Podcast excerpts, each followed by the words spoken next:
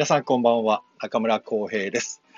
えー3月9日火曜日23時30分となりました。レトロワークスレディオの時間です。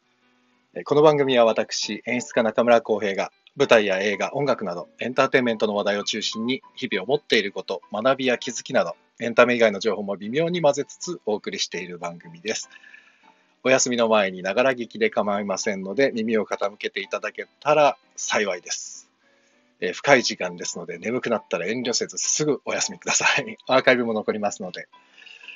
さあ、あ、皆さんもう早速ありがとうございます。NK2 さんこんばんは、ハーモニーさんこんばんは、チャーリーさん、いつもありがとうございます。あ、オトさんありがとうございます。昨日もありがとうございました。あ、堀田くんありがとうございます。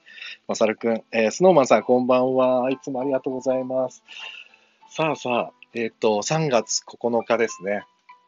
ということで、えーいつも通り本日の誕生日をご紹介します。まずは俳優の千葉雄大さん。ね、可愛いい男性ですよね。あと、BTS、シュガーさん。ちょっとね、ここら辺詳しくないんですけどね。あと、フィギュアスケートの町田達樹さん。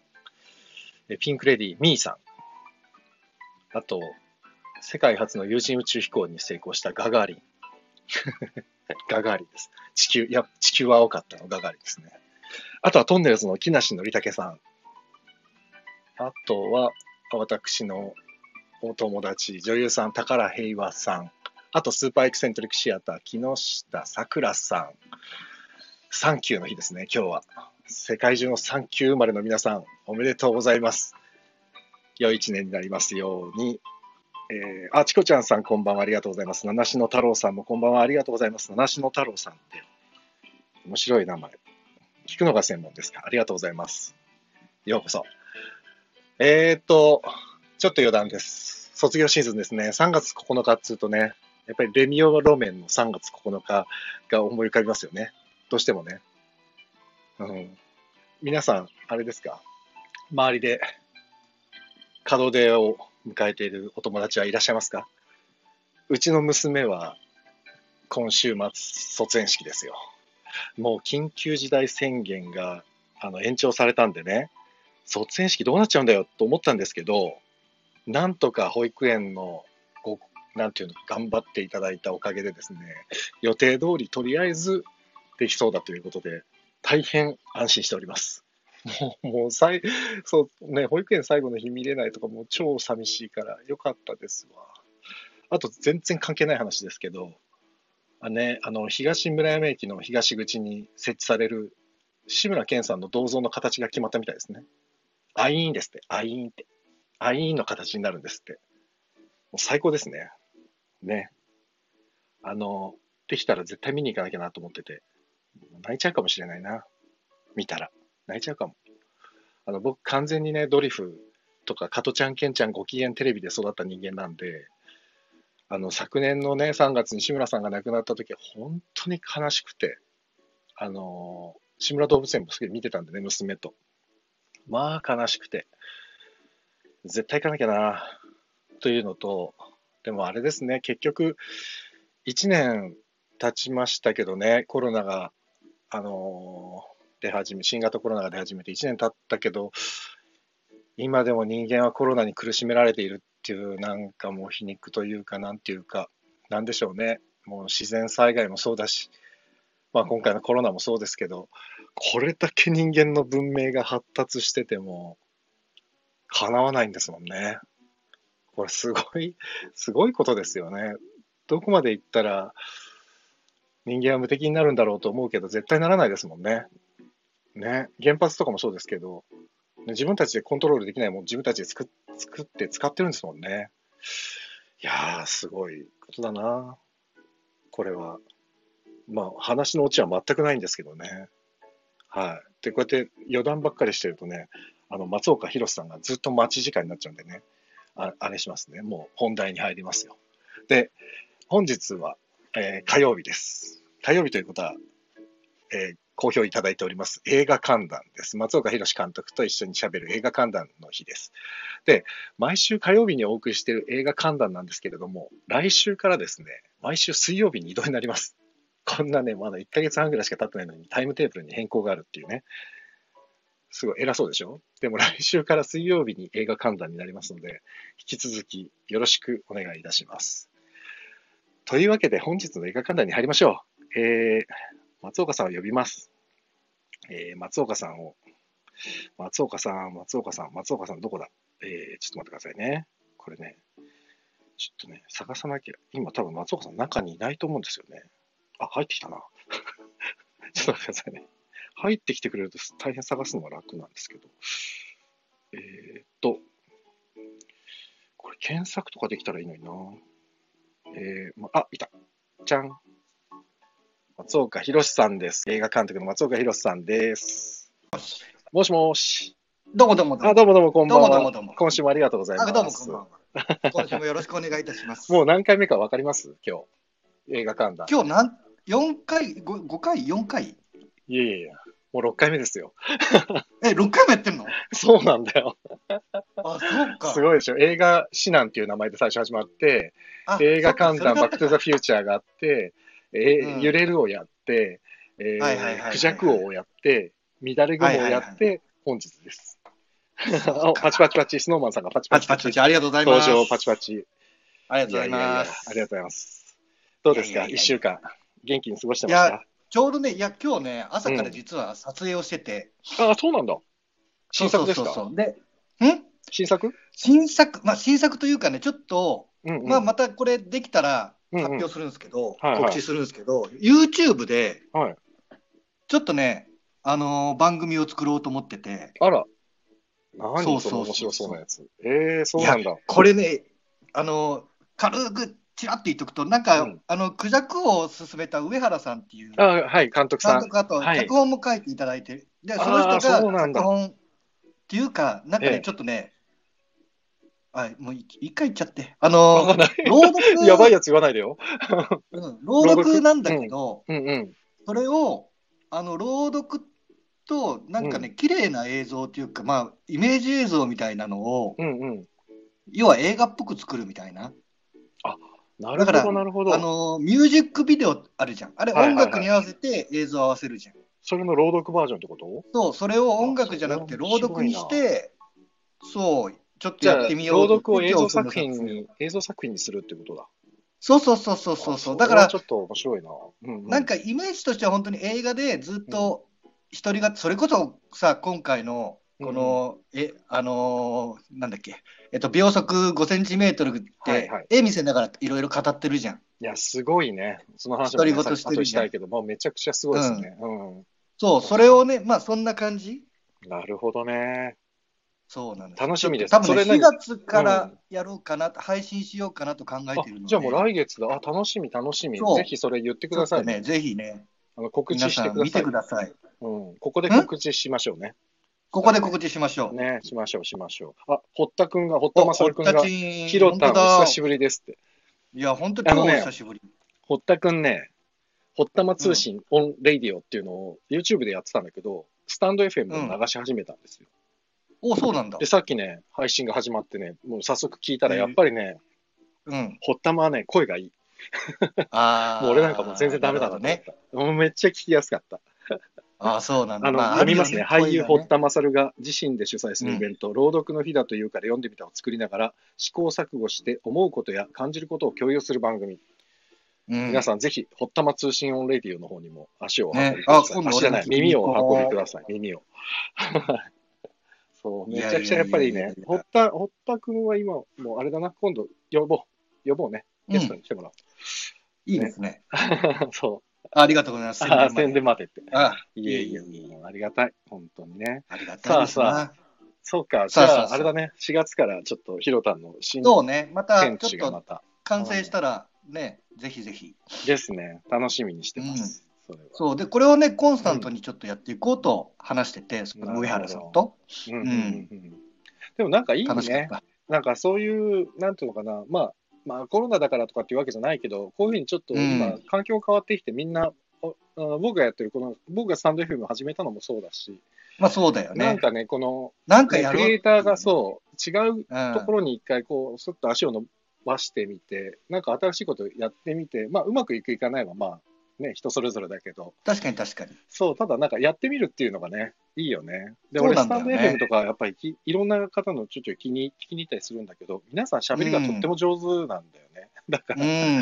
ああ、ややばいやばいと思って。だってさ、ね。皆さん普通にさ会社員とかさ、主婦とかやられながらさ、喋、りがうまいってさ、もう普通の表現者からしたら脅威ですよ、これは。そうだよね。そうだだから、結局さ、いや、うんあの、俺も一緒でさ、うん要はみんな、今 iPhone で写真とかさ、映像撮れるじゃん。はいはいはい。それと一緒だと思う、多分。めちゃくちゃ綺麗に撮れちゃうからね。そう。うん、え確かに。あなた、あなた別にプロじゃないよねっていう方もすごくすごい上手にレベルで撮れちゃうから映像作ったりさね。いや、だからだから、そう、こっからは機材とかっていうよりも、センスのが問われてくるんですよ、やっぱり。だから、そ本当にだ、基本なとこに行くんだよう。ね。そう、結局ね、機材はみんないいものが揃えられるじゃない、お金があれば。だけど、やっぱりそうそうそうセンスとか。ましてやね、そのサラリーマンとか働いてたらお金あるわけじゃないですか。そう、でもね、そう、もう俺、本当にだから、もうサラリーマンの人とかもさ、ね、ずっと同じところに働き続けると、やっぱり、それはそれですごいことだしね。だからい、や、そうだよ。まあ、それぞれ、だから社会を回すためにみんないろんなところで一生懸命頑張ってるっていうので、そうね。我々はねそうね。そう、うんこういうことやらせてもらってるっていうのもあるしね。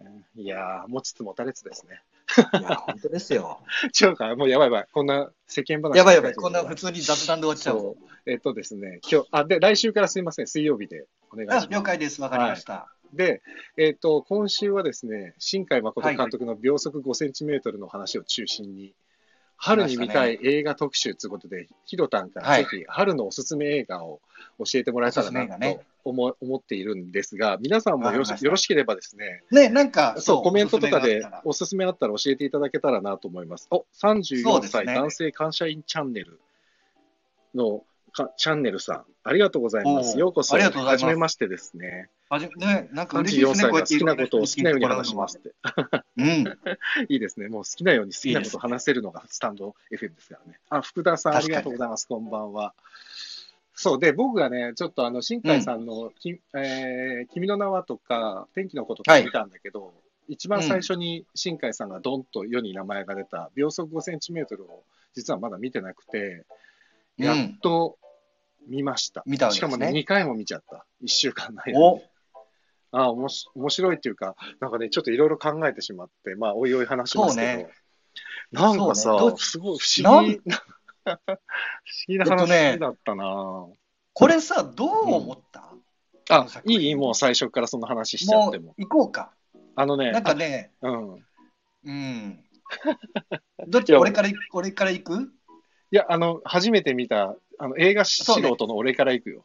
初見から、初見、そうね。行きましょうあの、細かい、すごい細かいことから先に言うね。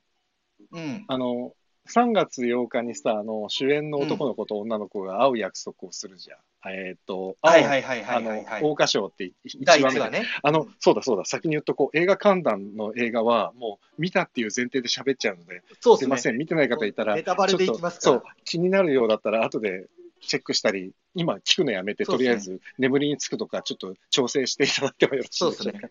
後でアーカイブで聞いていただければ。そうそう、それでも全然。で、その主役の遠野隆樹さん、水橋健二さんがあの声やってた、あの、うん。で、篠原あかりって、あの、主役とね、その、好きな女の子の二人が出会うのが3月8日だなと思って、えっ、と、うんうんうん昨日この放送してたら、あ、3月8日だったなって思いましたっていうのが、まず一個ね。なるほどね。どうでもいい話ね。うん で、あとは、あの、僕が、あの、ずーっと小田急線沿線で生きてきた人間なんで、うんうんうん。あの、豪徳寺とか、新宿とか、もう、出てきます慣れた景色ばっかり出てくるのが、まあ、ちょっと。感動した。本当小田急ばっかりじゃなかった、あれ。そう。だからなんかね、多分ね、この辺だと思うんだよね。その背景をうん。くっきり見せる。あだからそれこそさ、あの聖地巡礼じゃないけどさ、うんうんうんうん。だからも実際にある場所だからね。。そうそうそう。どこもかしこも。の、そう、アニメから。で、これって、あの、そう、あの、ロックさんのレターでもいただいたんだけあど、そうそう、後ほどちょっとね、レターも紹介して。そうね。うん。これって結構特殊なやり方をして。て、うんうんリアルにその写真を、うん。うん？んそそううだね。ちょうどいらっしゃいましたわ、今。あ、ちょうどいらっしゃった。そう、ロックさんの話題を。そう、ちょっとね、ロックさんからですね、今ね、いただいてるやつで、あ、これで急に難しい話だけどいいのかな？まあいいか。もう順番あんまり気にしないでいきましょまあまあまあ、う。で、全部がね、多だからその分ちょっと、あれなんですけど、表示されないと思うんですけど、僕一回全部読みますね。はい。ロックさん読みますよ。大丈夫ですよね？これ個人的に手紙なのか、いいのかな？それともレターレターだからいいんだよね。読みます。えー松岡様、ロックです。新海誠作品というと、リアリティあふれる背景描写だと思うのですが、実写監督さんからすると、どういう認識になるのでしょうか。えーはいあこの話もね、後でしたいんでね、岩井俊二監督が、花とアリスの役者たちが年を重ねてしまったので、前日談を制作するのにアニメーションを活用しました。この時、リアリティを追求するのに、背景にロトスコープなる手法をとっていて、要は実写撮影から不要物を除去して、アニメ表現に転換するソフトで表現したことを明かしていますと。うん、で、新海誠監督は美術さんに依頼、テクスチャーを写真で取り込んで 3DCG 化。うん要は品物一つずつレイヤーにして、ミュサンセーヌってミザンセーヌのことかな指定して 3D 合成しているようです。うんでこの方法を何と呼ぶのかは存じません。もうちょっとあります。両方とも恐るべきコンピューターパワーを使って制作されています。見せる部分、見せない部分を演出され演出される実写監督から見ると、3DCG をどう感じられるのか、とても興味があります。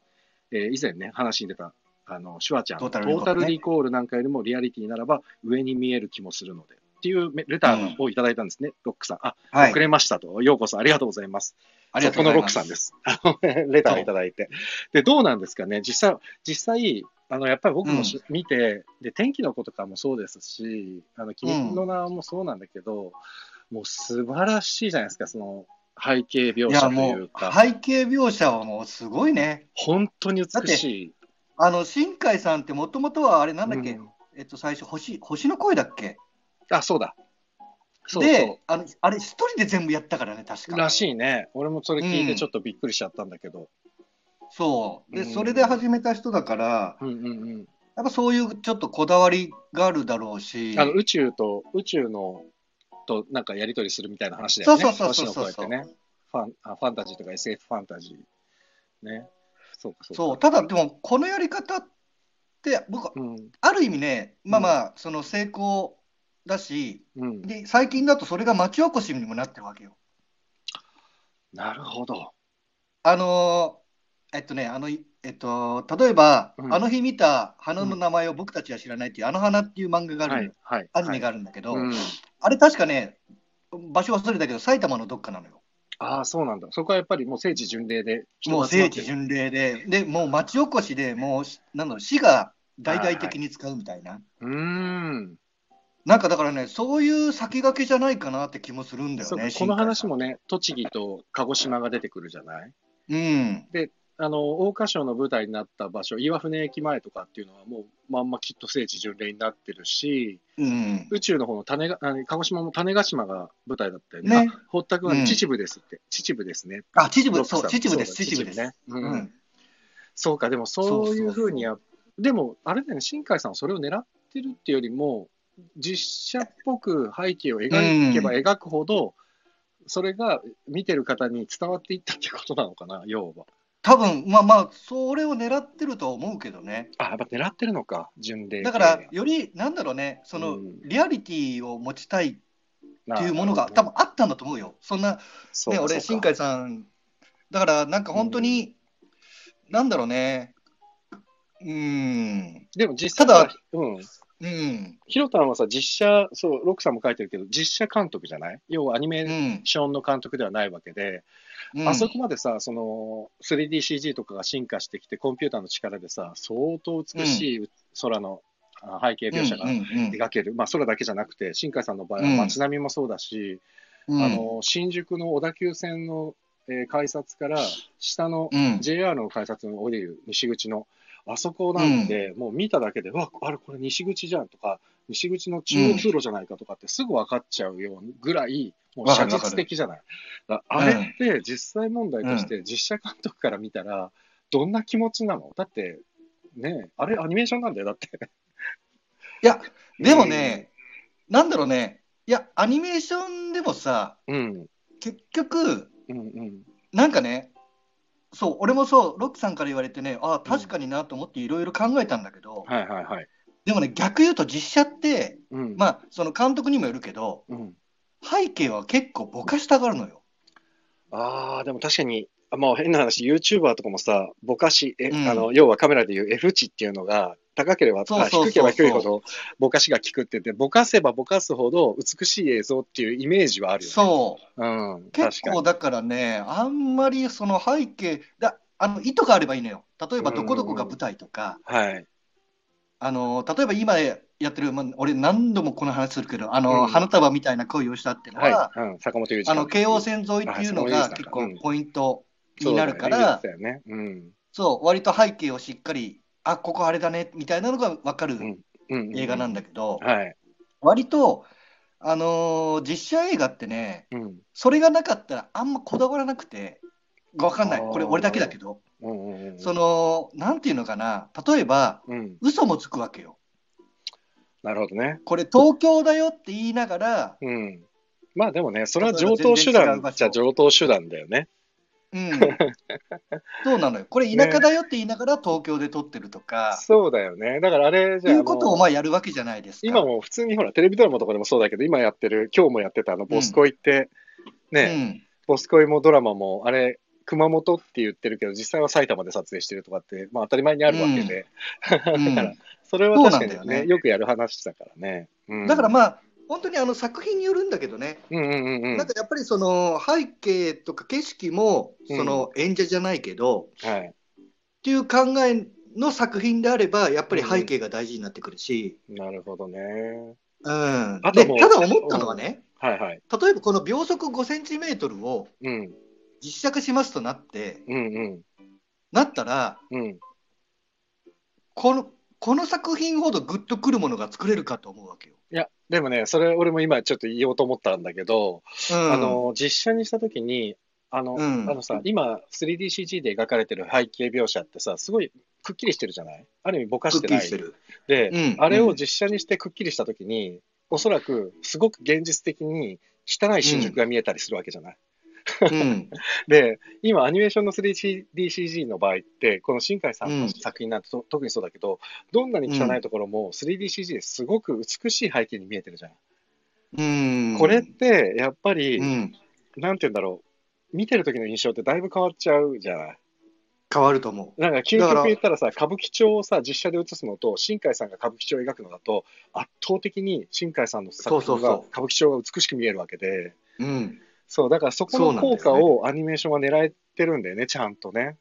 ちゃんと狙えてる。で、ね。なんか、例えばもう本当、なんだろうね、実写だとできないことができるわけじゃん、アそうだね。ニメだと。うんうんだからそれは、だって変な話さ、うん。そこがいきなり崩すこともできるわけじゃん。はいはいはい。まあ実写でもやろうと思えばできるけど、うん。アニメの方がまあやりやすいというかさ、なるほどね。だからそういう意味ではあれかな、住み分けというか、まあ実写監督からしたら、それはそれ、これはこれって、まあ極端なうん、話それはそれ、これはこれだって。いうことだよね。だから、やりたいうん要素が、ヒロタンの場合も、もしかして、そういうふうに見せたいなと思ったら、背景を 3DCG で使う可能性もあるわけだもんね。変な話ね。全然あると思う。ね、そういうことだよね。うんあ、なんかロックさんが、ジョゼトラは、あ、ジョゼとトラと魚たちですね。は、関西設定で東京下町で撮影。まあでも本当にそういうことですよね。うんそうそうそうそうおあとは、ごめんなさい、えー、なんとさん、ウクレレ練習チャンネル、なんとさん、はじめまして、こんばんは、ようこそ。ありがとうございます。今、ありがとうございます。えー映画観覧というタイトルで、えー秒速5センチメートル、す。新海誠監督の作品を語り合っています。さあ、それで、あれですね、ちょっとロックさんのやつを一回閉じ出してもらって、うんあれだ。中身ですよ。あのーそう。でね、えーっと、なんかほら、さっきもちょっと話してたけど、小説のような表現をすごくする作品じゃない、うん。うんなんか文庫本読んでるみたいな。なんか文庫本も。原作あるんだよね、確かね。あ原作って小説もあるんだよね。そうか。だからか。もうあまりにも小説読んでるみたいな映画だから、でもね、俺ちょっとびっくりした。うん。映画の方が先だとは思うんだけど、あ、すあそうそう、ノベライズされてるからね、後でね。だから多分、そうそうそうそう。あ、ともこさん、こんばんは。ありがとうございます。ようこそ。ありがとうございます。あ、確かねコー小説版はね、うん。うん、うん。第4話があるのよ。そうなの？確か。うん。あら、まあ。そうなんだ。確かに。俺も見てないから知らないけど、確か第4話あったと思へえ。ね。なのよ。いやー、ちょっと待ってただ、今うん。あ、いいよ。あ、いいよ、喋っててくださいお。またコメントをね、なんかねいやただね、この、俺、多分今3回目かな、今日、あの、最近見て、また、うん、うん、うん。俺ね、すげえこれ怖い話だなと思ったんだよ。あ、そうなの？俺、それを言いたかったのよ。うんちょっと俺に先に語らせて。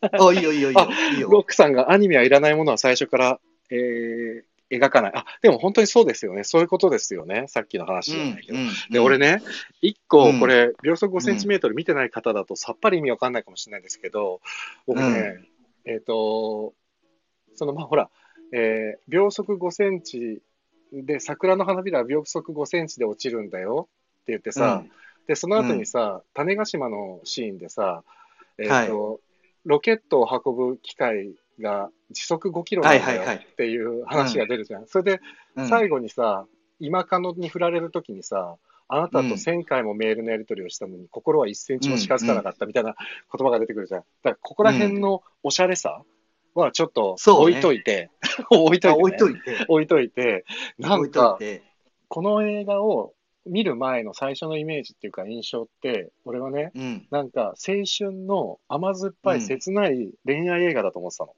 あー。で、も、実際1回目見たときに、あのうん。2回見たって言ったじゃない、なんで2回見たかというとね、うんうん1回見たときに、なんかね、引っかかっちゃって、うんあのうん、あと、綺麗だなとかさ、絵が美しいな、やっぱりとか、あすごくススマートでおしゃれだなと思ったりしたんだけど、なんか物語で引っかかっちゃって、どうしたんだろうと思ってもう1回見たの。うん、で、さっき今、ひろたんが言ってたみたいに、うん、これはちょっと怖いっていうのが合ってるのかわかんないんだけど、なんかすごく、うん。その、男の俺からすると、うん、当の高木っていう男の子が、うん、あかりちゃんだっけ？あかりうん、だよねっていう女の子の呪縛からうん。逃れられないいや、話なんだもうまさにとそう。思って。そう、まさにそうだと思う、俺も。だよね、俺だから一番最初の第1話の桜花賞の、うんと最後の方で、えっ、と、うんまあ最後の方っていうか、えー高木くんが鹿児島への転勤、引っ越しが決まって、中学2年生の男の子が栃木までわざわざ東京から会いに行こうとするじゃない？うん、それで、雪ね、大雪で電車が止まってしまって、彼女と待ち合わせてる7時に全然間に合わなくて、うん、っていう話じゃん。で、11時ぐらいになってやっと駅に到着する。で、うん彼女はその時に待ってるじゃん。待ってる。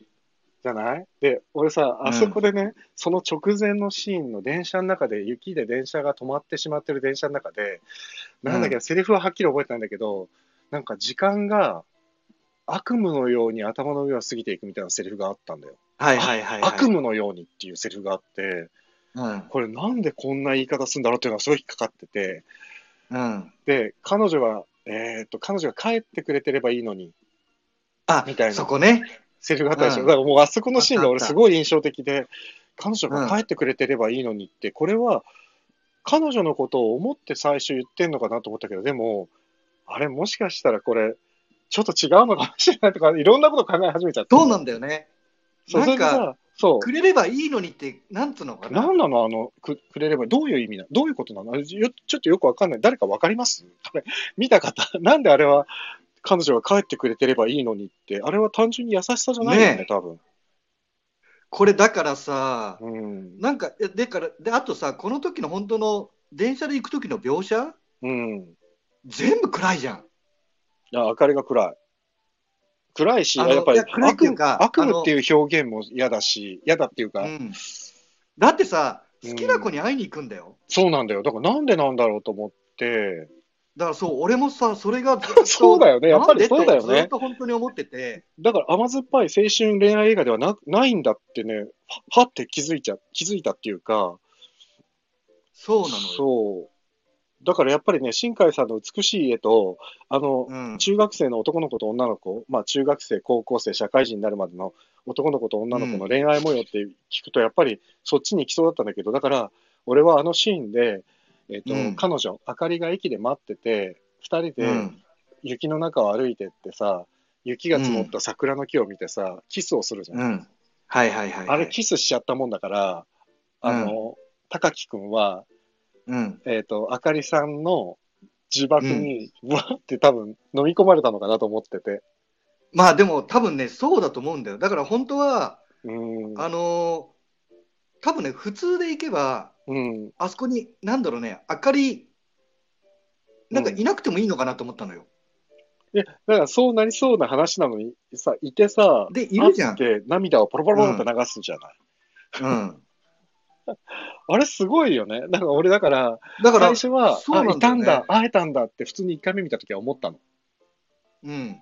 でも2回目見たときに、あの、最後までの結末をしちゃってるから、2回目見たときに、うん。わ、ここ、これが、ある意味、高木くんの悪夢のスタートじゃんと思っちゃったんだよね。うん。うん。そう。でさ、あのーわかんない。どうなんだろうね。新海さんがどういうつもりで。面白いなと思ったのはうん。1話の時に手紙飛んでくじゃん。あの男の子の。駅で。ね、ホームで風に飛ばされてっちゃうよね。うん。でさ、えっと、ラスト、あんで、彼女も手紙を持ってたじゃん。はいはいはい。で、あの子は手紙を持ってるのよ。ずっと。なんか、第3話で確か出てたかなんか。出てくる、出てくる。それで、あれだった。えっ、と、この手紙を見て、思い出して、うんあなたに伝えなきゃいけないことがあるってメールを打ってる。足して、ね。そうそうそうそう。あ、じゃなかったっけ？そうだよね、確か。あ、うん？あ、それは今かのか。それ今かの。あ、そうかそうか。手紙をなんか出してたよね。それが俺結構象徴的なのと思ってて、うん。結局、その手紙を、うん。なんつうのかな、その、えっと、なんだ、高木だっけ？男の子がうん。手紙をなくしちゃったわけよ。なくしたね。だからうん彼はそこで止まってるのよ。ああ、なるほど。だで、女の子の方はずっと手紙持ってるじゃん。だから、それで、なんつうのかな、動いて、思い出になっちゃうのよ。もうん、う、その過去のことが見えるっていうか、手紙でなるほど、。なるほど、なるほどね。うん、なんかだから、それで、なんか男の子の方は、はい。なんかもうずっと引きずるっていうか、うん。だから象徴的なのがうん。第2話なんだと思うのよ。あのね、あの、彼女が、えっ、と、えー、隅さん、かなえちゃんが主役の話だよね。うん、うん、うん、で、俺最初見たときね、うん。うん。俺これ第2話いると思ったのよ。まあ、た確かに全然違う角度からの話だからね。そう。で、うんもう第1話やって、なんかもう第3話でいいんじゃねと思ったのよ。うん、うん、うん、うん、うんなんだけど、今日あまあ、改めて見直したら、うん。はい。これ第2話いるわと思って、うーん。要はこの第2話って、この男の子うん、が、まあ、さっき言ったようにその、なんつうの、その女の子に縛られるじゃないけど、そうなんだよね。メール、送らない、送らないメールを書き続けてるじゃん。第2そう、話って。ちょっと、ちょっと最高だよね。最高だよ。あの男の子結構やばいよ。もうね、で末期だと。で、なんかもうさ、なんだろう、よくわかんない草原に2人いるじゃん。うん。で、面白いのがね、うんあ、これ、もう俺な2回見て思ったんだけど、うん。あのー、2話の主人公の女の子がさ、告白しようとするじゃん。はい。だけど、やめるじゃん。ロケットが飛んでね。うん。で、うんその前まで、うんうん。女の子の顔って見えてないのね。ああ、そうなんだ。で、告白が、うんを諦めた後で出てきた草原で、うんうん。そのか例の1話の彼女の顔が出てくるのよ。うわ、怖い。何この怖い映画。そうなのよ。すごいな。なるほど。怖いですよあ、。ちょっと待って、ロックさんがね、いろいろ書いてくださってますわ。えっ、と、本当だ。子供の時の具体的距離と大人になってからの心理的距離ね。なるほど。ね。なるほどねって言っちゃうっていうね。えっと、うん自分のせいで彼女に不道徳させる。責任を負いきれない。大人になってからは責任を負わずに振る舞うね。嫌ですね。うん 嫌ですねってのは嫌だ。ね。あーだからさでもねなんだろうな、決してさ、主人公、あのー幸せになってないんだよね。彼女の方は結婚するけど、はい。全然幸せになってないよ。だって仕事もなんかさ、辛い思いして辞めて、そで、元カもあ彼女にもなんか、ね、で、そう、う。1センチ、1センチも近づかなかったっていうね。そう、うんえ。でも1センチ近づいたやんと思ったけど、俺は。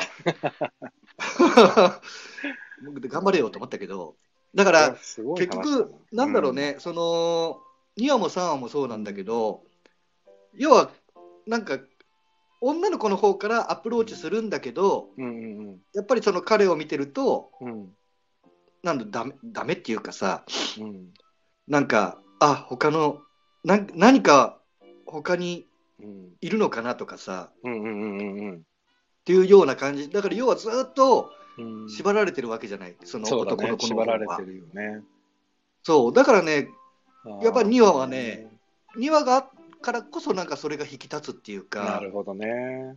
うん。確かにそうかもしれない。なんか、その、ロックさんが書いてくれてるこの、子供の時の具体的な距離と大人になってからの心理的距離っていうのがすごく、ああ、そう、なるほどなと思ったんだけど、あの子たちが栃木から、あ、栃木じゃない、東京から高木くんが鹿児島に引っ越すってことは、子供からしたらとんでもない距離になるじゃない。うん。これ絶対自分の力で行け、近、何？会うことができない距離になるっていう、この具体的に物理的なそうだね。距離の壁ができて、だから多分、子供にとってはその物理的な距離が離れれば離れるほど思いは膨らんでっちゃうのじゃあ、きっと。うん。しかもキスなんかしちゃってるからさ、余計ね。うん。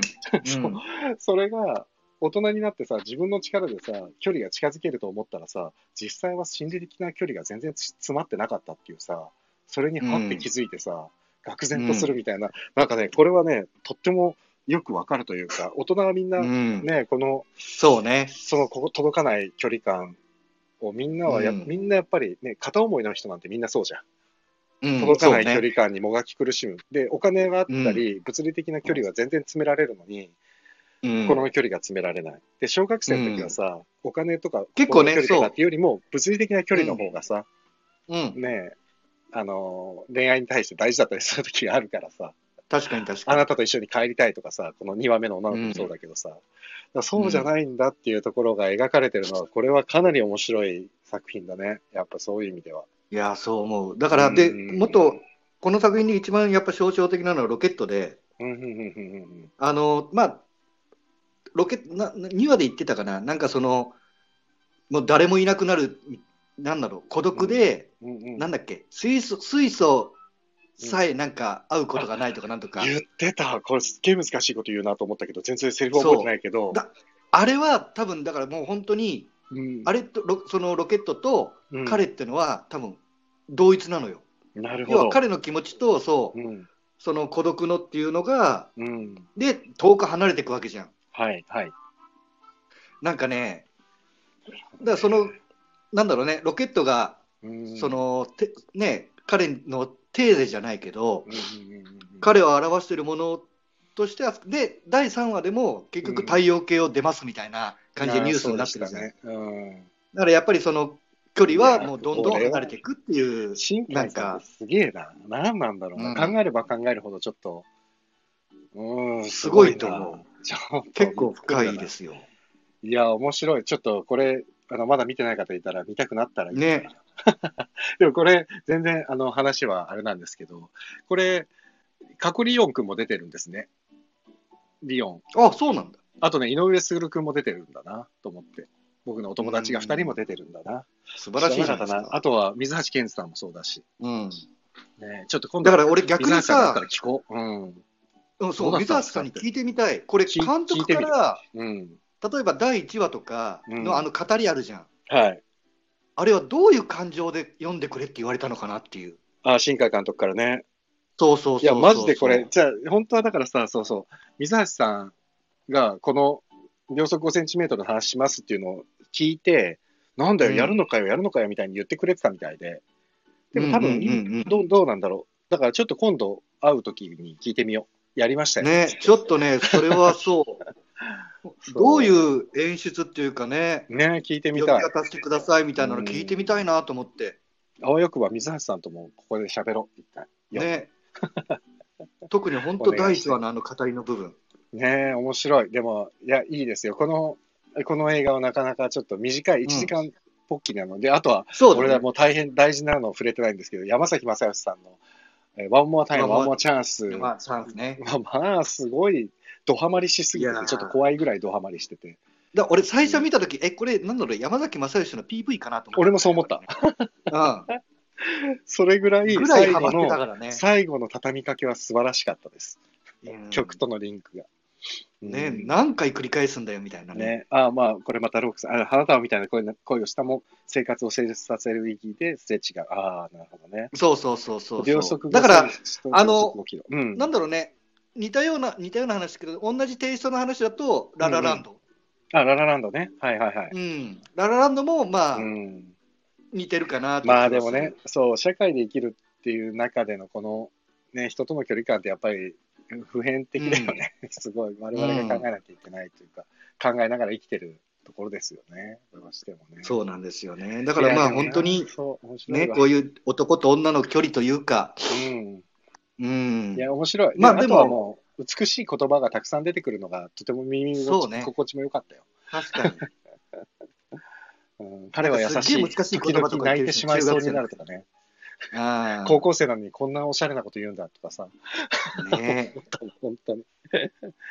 うん、そうそうそう。あとね、ロックさんがせっかく今たくさん書いてくださってるんですけどね、俺にもね、うん。あの、メッセージくださってね、うん。えーっと、小平さんへロックです。質問をお探ししてすみませんって、そんなことないです、全然。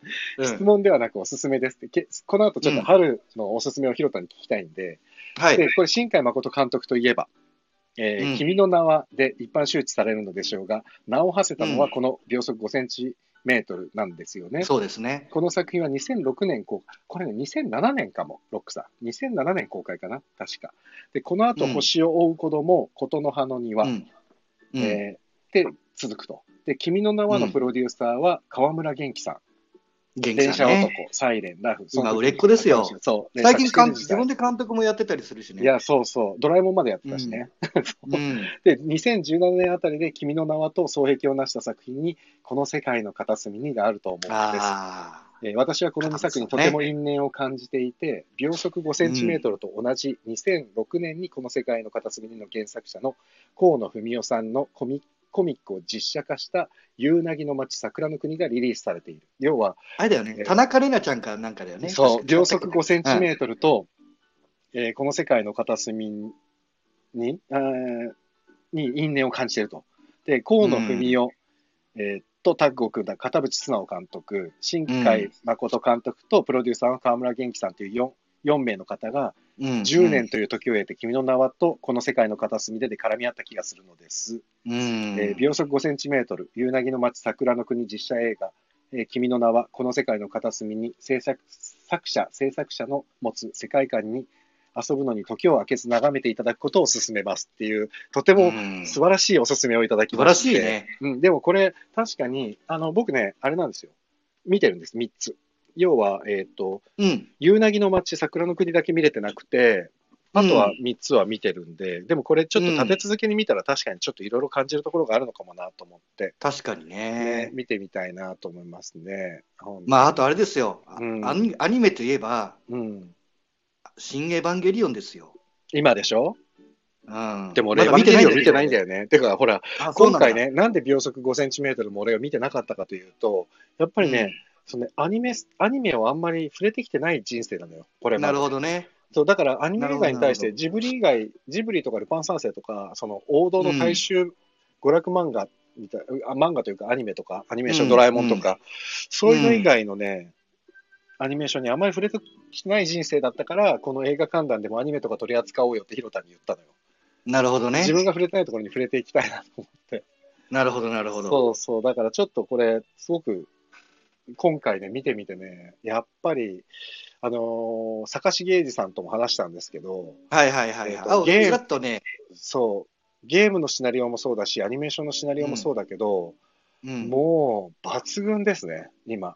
いや恐ろしいよ、本当に。面白くてみんな。どれもこれも。いやー、ゲームもすごいからね。すごい。本当にすごいと思う。世界観すごいし。う学ぶべきことが多すぎて、ちょっと。だからなんかね、これって、うんば日本、多分ね、特有だと思うんだ。アニメとゲームが発達するっていうのは、はい。やっぱり、ハリウッドみたいにやっぱり実写化するのが難しいのが結構あるじゃない。ねそうだね。予算的に、お金的に。やっぱそうなると、やっぱやりたいことやりたい、脚本家さんとかの人はやっぱりやりたいことやりたいって言ったら、本当にアニメとか、うん。うん、そうだね。の方がもう自由にできるとは思うんだよね。なるほどね。実写だとやっぱ制約がいっぱいあるし。いや、でも今、今はもう実写映画だろうが、アニメ映画だろうが、もう全然関係ないね。レベルが高いものは、まあそうねやっぱり。世界で認められるしね。日本のアニメの技術っていうのはやっぱり、あの、京アニの事件なんかは本当にショッキングだったけども、やっぱり日本の,、うんそうねあのアニメクリエイターっていうのは、本当に世界でも類を見ないぐらいレベルが高いみたいだから、高い。うん相当これからも先もちょっと、もうちょっとアニメーションに対して俺も、あの、見ていこうと思った、今回。うん秒速5センチメートルを見てね。なんかね、う本当に、なんだろうね、アニメ、なんかやっぱり、もしアニメを作れるって言ったら、やっぱ俺も作りたいと思うもん。まあそうだよね。なんかやっぱ、なんだろうね、本当に自分の本当に好きな世界観でできるし、そうだね。だってもう爆発する、爆破も簡単なわけじゃん。まあ確かに。俺わかんないけどね。ね簡単かどうかわかんないけど。あまあ、書くのは大変だろうけど、うん。実写でじゅんさ準備して、まあ、CG だけど、何千万ってかけるのとね、CG がどんぐらいなのかわかんないからな。なんかだから本当にね、うんなんかそれはすごく、うん、アニメも素晴らしいなと思うけどね。あアンセムさん、こんばんは。遅くにありがとうごこんざいます。ばんは。ロックさん、オリジナルのエヴァは、アスカの気持ち悪い劇場版で終わってるので、結末が重要。もう全然わからない。ああ、まあまあ、そうですね。そうですね。ね。見た方は、うんうんってうなずいてるのかな、みんなね。そうです。ちょっとまた、今ね、もうね、12時15分になっちゃったんで、えっ、と、春に見たい映映画を画、そうそう。で、一応ね、えっ、と、うん俺もいろいろ考えてて、えっ、とね、もうタイトルだけ言います、僕は。中身言わないで。やっぱりね、はい岩井俊二監督のね、花とアリスは僕はすごく好きですね。花とアリス。あでうん。俺も、俺も思った。だから、うんこれさ、大好き思ったのよ。春の映画って言われて考えたときに、うん。難しいなと、難しいっていうか、やっぱりね、邦画が多くなるのよ。ホール邦画。あ、ほうが、まあ日本映画絶対そうだよ。うん、そうだと思う。だって、だってやっぱりね、春っていうと、るのが日本だもん。そう、そうなんだよ。だからうん春って言われたらやっぱり、そう、四季イコール日本みたいになってくるから、全然だから、あとはなんかそう、うんもしハリウッドとかで選ぶんだったら、卒業の話とはいか、うんうんうん、出会いの話になっちゃうのかなっていう生きる。とかね。うん、でも俺、あれだったそれこな。そ、あとね、えっ、と、もう本当にタイトルだけ俺言うね。この後、ヒロタにちはいょっとあれしてほしいんで。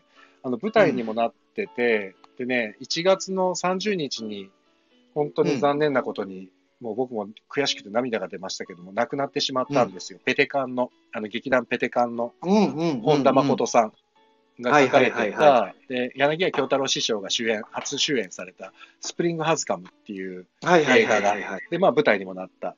これも本当に家族愛が素晴らしくてですね。あ、そうなの。俺見てないんだよな、まだい。や、スプリングハズカムはね、本当に良かったのよ。え、舞台でも見て、まあ本田さんにも直接、本当良かったって言ってんだけど、うんうん。うん、これもぜひね、ちょっとチェックしていただきたいです。で、広瀬沙羅もね、出てて、舞台版そうね。で、映画版は、はい、あの、柳家京太郎師匠と石井杏奈さんがね、主演で。うん。まあ、これ両方とも見たけど、両方良かったです。映画も良かった。うん、京太郎師匠すごく良かったです。うん。なんで、そう、本田さんを忍んで、もう一回見ようかなと思ってます、今年ね。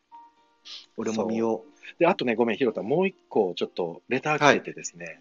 おいえっ、と、今ね、いらっしゃってないんですけど、荒拓さんが、う。うん。おすすめの映あ画、いろいろありますが、い以外、えー以上3つほど、えーはいちょっと読みます。弥生3月、君を愛した30年。えーおーじ17歳から50手前まで演じた2人もすごいし、これ、成田凌さんと、うん。えーと、成田さんと誰だっけな、えーと、確か、あ、春さん、春さん。で、湯川さん、うんうん湯川監督ですね、湯川さんですね、劇シナリオライターのが監はい督されて。で、えー17歳から50手前まで演じた2人もすごいし、震災を含めた毎年3月の出来事だけでストーリーを語るのも斬新でした。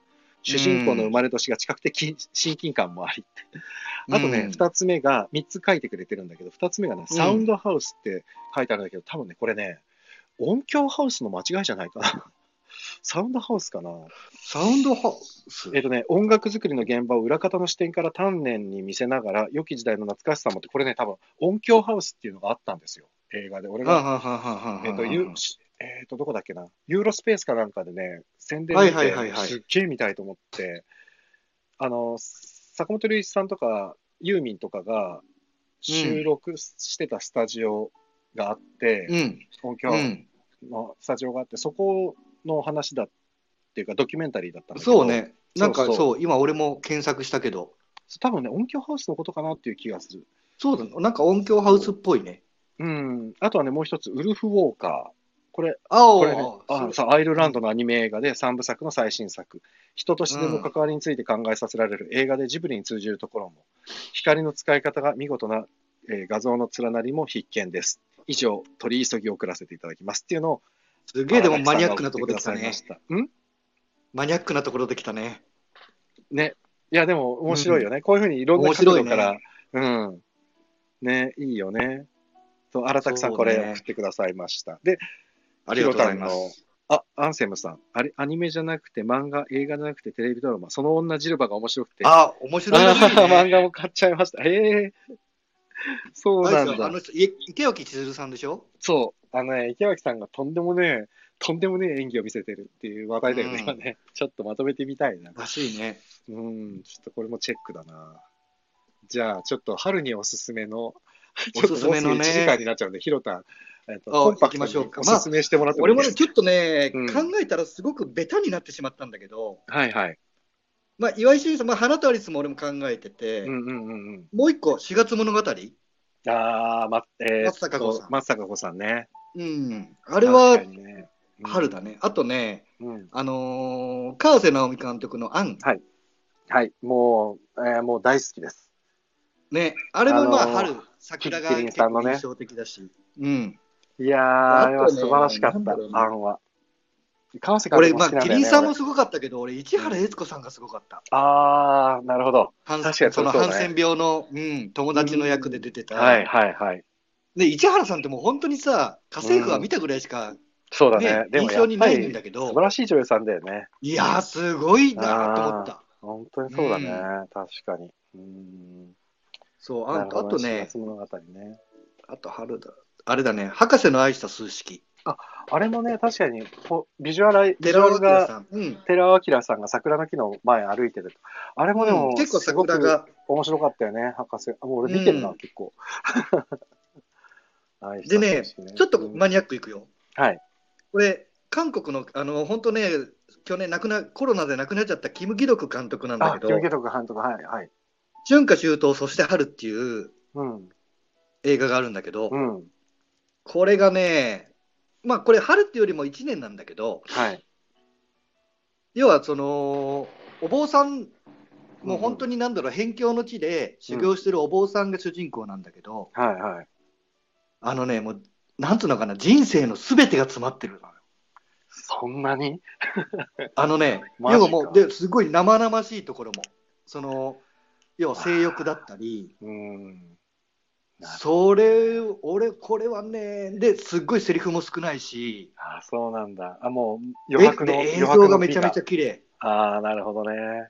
うんでもぜ、以前、その何回かのあの映画観覧の時も話したけど、やっぱり韓国映画のレベルっていうのが、もうバリ高じゃないですか。バリ高ですよ。そう、ちょっとこれ、まあ、アクションもすい、ごいけどね、うんなんか、なんだろうね、なんつうのかな、グロさというか、はい。生々しさというか、うん。なんかそれはね、やっぱり、隠さずを出してるんだよね。表現してるんうだよね。ん、うん。変に忖度してないというかかそうそうそうそうそうそうそうそう。そう、確かにね。そうなんですよ。うん。と、あと、まあ、なんだろうね、なんか、あと、なんだろうな。あと、まあ、普通に、なんだろうね、卒業とか、まあ、ああいう意味で言うと、今を生きるとか、あ、はいはいはいはいはい。うん、あと、なんだろうね、春っぽい、あのね、あれなんだっけ、あのねね、ハリウッドの映画なんだけど、加瀬亮さんが出てるやつ、加瀬亮死んじゃう、ああ、なんだっけな、加瀬さんもいいよね。いや、そうなのよ。加瀬さんもすごくいい俳優さんだよね。最近あんまりなんかそれが、ね、すごく、加瀬さんのね、うん。役がすごく面白くて、なんだろう。要は幽霊なんだけど、うん。日本兵の幽霊なのよ。へ永遠の僕たち。永遠の僕たち。うん。なる。で、俺、すっごい好きなガス・バン・サントっていう監督なんだけど、へえ。で、この監督、まあ、有名なところで言うと、エレファント。ああ、あエレファントのわかるそう、銃乱射はいはいはいそう、あの監督なんだけど、うんうんうんうん。そこれ、永遠の僕たちはいね、結構好きですね。か楽しそうな作品がたくさん出てきますな。あ、あと、うんロックさんもね、石井アンナさんだと、砕け散るところを見せてあげるが4月公開。ああなるほど。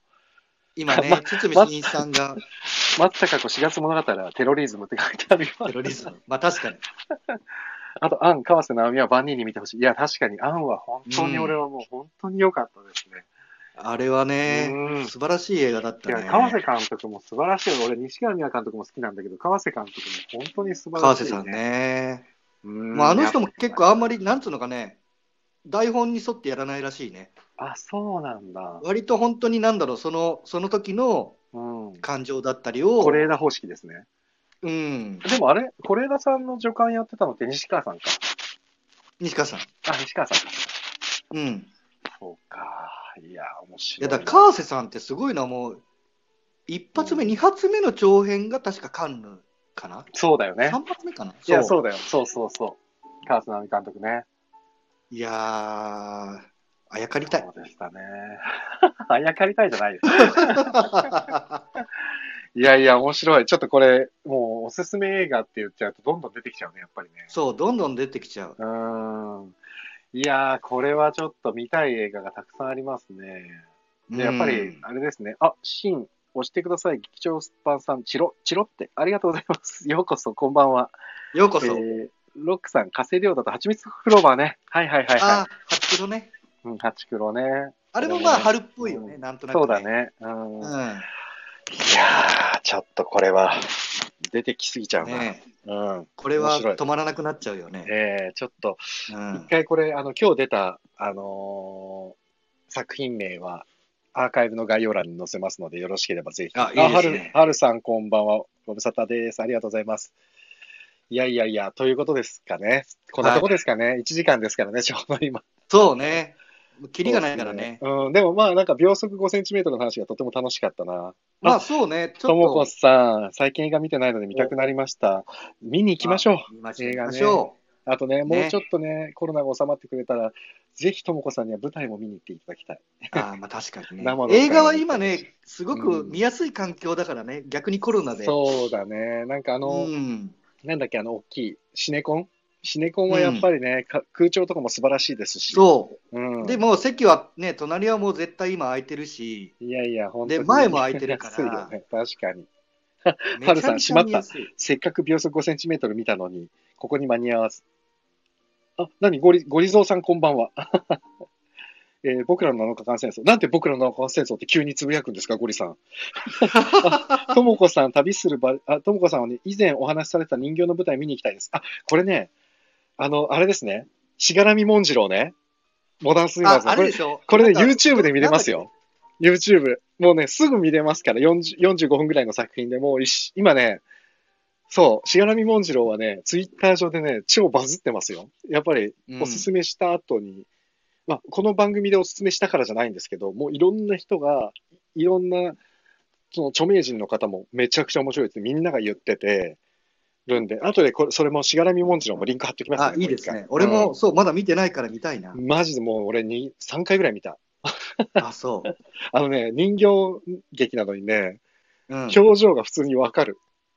えだからもう声優をやってる俳優陣、そのモダンスイマーズの俳優陣もそうなんだけど、やっぱみんなうまい。うん、あともこさん、あリンク貼っときます。リンクお願いしますってことで、リンク貼っときますね。見てください、ぜひ。あの、俺、回しもみたいになってるけどね、モダンスイマーズ。ほんと、ずーっとしがらみもんじろうだけはもうずーっと押してるんでね。なるほどね。じゃあ、ちなみに、明日、うん明日じゃない、来週の水曜日の、うんどうしますって言おうと思ったんですけど、今ね、うんゴリさんがね、くしくもここに僕らの7日間戦争って書いてくれてて、7日間戦争ね。どうすか？僕らの7日間戦争。宮沢りえさんね。そう、これね、実は俺、、で映画館見に行ったな、俺。嘘それはすごい。映画館見に行った、確か。俺も見に行ったな。あれだよ。俺ね、小説が好きだったんだよ。しかもさ、同時上映してたよね、これ、何かと。あ、そうだね。うん。あ、ゴリさん、バイブルうん。まさにバイブルよって。あ、そうなんだ。面い白い。えっとね、皆さんにご紹介しますよ。よ。あのね、ひろたちょっといいゴリゴリゾーさんって、はいこのゴリゾーさんはですね、はいえっ、と、演劇プロデューサーです。おうそうなんですよ。僕のお友達ってな。るほど。そうなんです。なんでね、バイブルなんだね。演劇プロデューサーがバイブルにしてる僕らの中間戦争。それで、そうね先週の、えっ、と、うん。ゲストで来てくれた、えーうん錦織劇団、微熱男児のうん錦織淳平さん。錦織淳平さんも僕らの7日間戦争の話が聞きたいって言ってて、あ、そうですか。やりますか僕らの7日間戦争。行きましょうか。行っちゃいますか来週。ちょっともう、でも本当もう、どっかで見直さないと。今いや、俺もね、見直さないと思う。うん。俺だってもうや、ってるよね。あ、そうなの？7日間戦争、確か。俺もうだって宮沢りえちゃんが可愛いなとしか思ってないもん、当時。あとね本当に思っ服装てない。服装の乱れは心の乱れっていうセリフがあったなっていうぐらい。あ あったよね、確。か。あった気がする。もうそ俺もそこまでも覚えてない。服装の乱れは心の乱れっつって校長先生がなんか誰かが生徒が言うっていうシーンが確かあった気がする。はいはいはいはいはいはい。その程度です。なんかもう覚えてるのは。戦車に乗ってくぐらいしか覚えてねえもんな。いやーでももう本当に多分日本中の男子が全員宮沢りえに恋してたよね、あの時ね。いや、そうね。確かに確かに。いや、じゃあ来週は、えー僕らの7日間戦争の話をしつつ、そのその周辺の邦画あたりを語りましょうか。つってもな、そうですね1時間で収めるってなると1作品が限界だったりするんだけどね。今日みたいに確かにねバタバタってなっちゃうからね。うん。まあ話せたらちょっとその周辺を話すということにしましょうか。そうしましょうか。いいですか？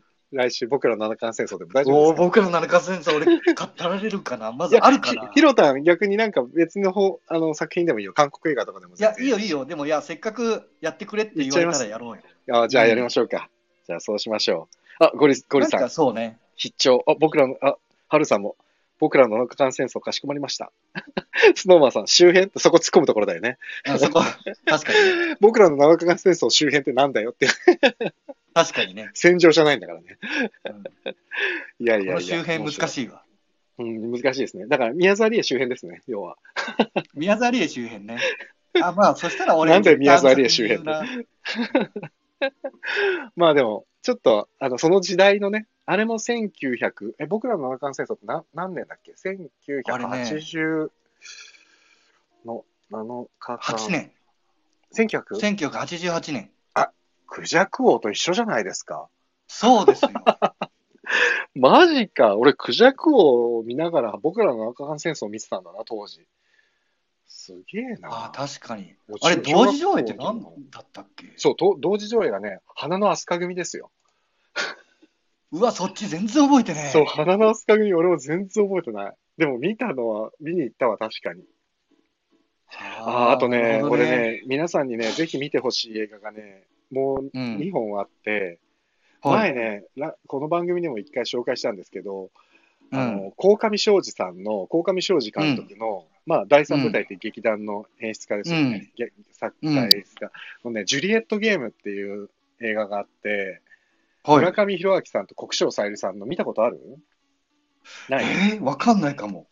これがまあ面白くて、これのね、へー。同時上映はね、今時の子供っていうアニメだったんですよ。へえ、え、な、そう、ちょっとじゃあ、子供向けの話なの？じゃないの。ジュリエット・ゲームはね、完全に、えーうん。好き好きになった女をただただ追いかけ続ける男の話なんだけど、まあ面白くてへ、あとね、もう一本、えっ、と、これ三上博史さんだと思うんだけど、主演が。うん。ビリー・ザ・キッドの新しい夜明けっていう映画が昔あって、これもね、小学生ぐらいの時にドハマりしたんですけど、あれ、俺、なんかちょっとその名前は記憶がある。あ本当登場人物がイカれてて、そう、ビリー・ザ・キッドを、えっ、とね、三上博史さんが確かやってて、うん。で、他のね、登場人物がね、えっ、と、中島みゆきとか、え？で、中島みゆきさんが出てるわけじゃないんだよ。中島みゆき役の室井滋さんなんだけど、要はね、登場人物がわけがわからないのよ。あの、へビリー・ザ・キッドが出てくるとか、中島みゆきが出てくるとか、宮本武蔵が出てくるとか、あとね、うん。マルクス・エンゲルスが出てくるとか、もうね、登場人物ごっちゃごちゃで、変なね、西部劇のね、うんえっ、と、バーみたいなワンセットの中で繰り広げられるね、映画なんだけど、わけわかんないでしょ。見たくなるでしょわけわかんない。うん。ちょっと気になる。ジュリエット・ゲームとですね、ビリー・ザ・キッドの新しい夜明けに関してもちょっとおいおいね。やらせてくださいね。よ。わかりました。だから、ひろたんもちょっと上げといてね、自分の中で。これ、これって。そうね。で、あまりにも本数増えたら週2回になるかもしれないから、この映画館で。そう、で、ね。そうね。いや、そうね。語り、じ俺が語りたい映画いっぱいあるからねで。しょ？だからそう、ゴリ俺ゴリゾーさんもそうだし市。川君も語りたいのよね。あ、市川崑監督ね。うん。そうだね。いいですねそうなのよ。あの人ほどね、いい、素晴らしい監督はいないから。確かに確かに、ちょっといいですね。これどんどん出てきちゃうから、やばいやばい。ね。あと、まあ、市川つながりで市川淳監督も語りたい、ああ、市川淳監督ね。てかもうこれで、山田洋次監督とかそこら辺の往年の映画監督もたくさんね、素晴らしい監督さんたくさんいますからね、ちょっと。あとね、まあ、さっきも出た、ね、亡くなっちゃったから、キム・ギドクも語りたいんだよね。ああ、で、韓国映画も一回やりたいね。そうねち。ゃんとね。うん。ポン・ジュノ監督が今もう最強に。売れっ子ですからね、そこら辺も含めて。そう、ポン・ジュノ監督の短編が面白いんだけど、また長くなっちゃうからな。そうだ話ね。がそうですね。ちょっとじゃあ、おいおい、だから今日ちょっと名前が出たやつは一応概要にバーッと名前、バーッと。でもね、800文字なんで800文字内で収まるように書きますから。そうね。そうね。ぜひ、皆さんチェックしていただいて、お、ロックさんジュリエットゲーム知ってた？ほら、懐かしいって。おー。もう、最高でしたよ、ジュリエットゲームは。京志郎の歌がね、バックで。トランジスタラジオとか流れてて、もう、で、市川淳大好きだって、新章風景カット。ねああ、もうね。え。いやー、もうダメだ。止まんない。止まんない。ここまで。今日はここまで。はい。ということで、松岡さん、なんか今日の最後にまとめで何か一言お願いしままとめですか？す。まとめというか一言お願いしえーとます。いやー、映画って本当にいいもんですね。あありがとうございます。それ欲しはいかった、ありがとうございます。はい、ということで、今日、今週も松岡弘さんに、えーはいゲストに来ていただきまして、ゲストというか、まあ、レギュラーですからね。ありがとうございました、ひろたん。また来週、はいえっと、じゃあ、来週水曜日になるんだよね。来週から水曜日ですから、皆さんお間違いなく。これね、俺の勝手なタイムテーブルで、うん、了解です。すいません。お願いします。17ってことだね。そうですね、17日かな。はい。わかりましたお願いします。はい、じゃあ、はい松岡弘さんでした。あ、何？スノーマンさん来たって何？何が来たの？怖い。来たえ何？何来た？何来た？何来た？何来た？ポンジュノの話かなポンジュノかな何が来たんだろなんだろう？韓う国何が来たかだ映けスノーマンさん教えて。なそうね、ちょっとそれここだけ聞きたいですね。やばい、3月、何が来た？何が来た？3月17日の水曜日、あ、来週3月17日の水曜日は僕らの中間戦争編です。はいで。3月17日は、えーさっきも登場、ここで今聞いてくれてる、えー堀田勝くんのお誕生日です。お、おめでとうございます。あ、懐かしいセリフだ。ああ、いやなるほどね。あ、よかった。あ、やっぱ映画って、なんだっけ、本当にいいもんです、ね。本当にいいもんですね。水野淀川さんね。。はい。いや、淀川さんはね、淀川さんじゃならそう。だ、さよなら、さよなら、さよならだ。水野晴郎さん。あ、そうだ、水野晴郎さんだ。いやいやいや、懐かしいな、もう。映画って本当にいいもんですね。あ、さよなら、さよなら、さよならって、ともこさん。スノーマンさんごめんって。いやいやいや。ごめん。いや、ちょっとね、そう、時差、コメントがね、時差あるもんだからね、話がね、ちょっとごめんなさいね、ねうちらも。そうねすいません。いや、ひろたんありがとうございました。すいません。いや、こちらこそありがとうございましずるずるいっちゃた。って。はい、また来週お願いしまはい、す。よろしくお願いします。はい、お願いします。はい、おやすみなさい。おやすみなさい。はーい。ということでですね、週も登場していただきました。皆さんも長丁場またありがとうございました。えー本日はここまでです。で、ちょっとまた告知なんですけれども、昨日もお伝えしたんですけれども、今日から、えっ、と、あの、33昨年337プロジェクトで僕と一緒に映像制作してました女優、クズオカールさんと、女性シンガーソングライター特集でおすすめした広瀬沙羅さんが出演中の東北ルーツプロジェクトポケッタブルシアターボリューム1短編生配信公演10年後のビラーボールっていうのの配信が今日から始まりました。今日初日でした。で、詳細、あの、またそちらもリンク貼ります。で、貼れなかったら昨日のアーカイブにリンク貼ってありますので、よろしければそちらもぜひ、えーご覧ください。ネットですからね。ぜひぜひお願いいたします。で、あとはですね、えーっと、明日、明日なんですけど、久しぶりに多分一人です、僕。こうなんかね、ずっとゲストの皆さんとお話しするタイミングが多くて。で、一人の時って収録放送が最近多かったんですけど、明日は久しぶりに一人でライブ配信かなと思ってるんで、もう5分ぐらいで終わっちゃうかもしれませんからね。わかんないけど。何話すかはなんとなく決まってます。明日はですね、テーマは岸田議岸田国夫戯曲賞について語ります。語れることはそんなにないんですけど、岸田戯曲賞を語るってことで、明日は一人でやらやりたいと思います。誰か一緒に岸田戯曲賞を語りたいという方いたら手を挙げてください。お願いします。そんなところで、えー本日は終わりたいと思います。皆さんありがとうございました。あ、柿崎さん、すいません。今終わるところでした。ようこそありがとうございます。柿崎レイカの新しい扉。コント番組？コント番組？めっちゃ気になるな。ちょっと柿崎さんまた来てください。ぜひ。ありがとうございました。皆さんありがとうございました。ふぐちゃん、ゴリさん、バイバイ。ということで、えー皆様、本日もお付き合いありがとうございました。お相手は、レトロワークスレディオ中村浩平でした。皆様、良い夢を見てください。おやすみなさい。ありがとうございました。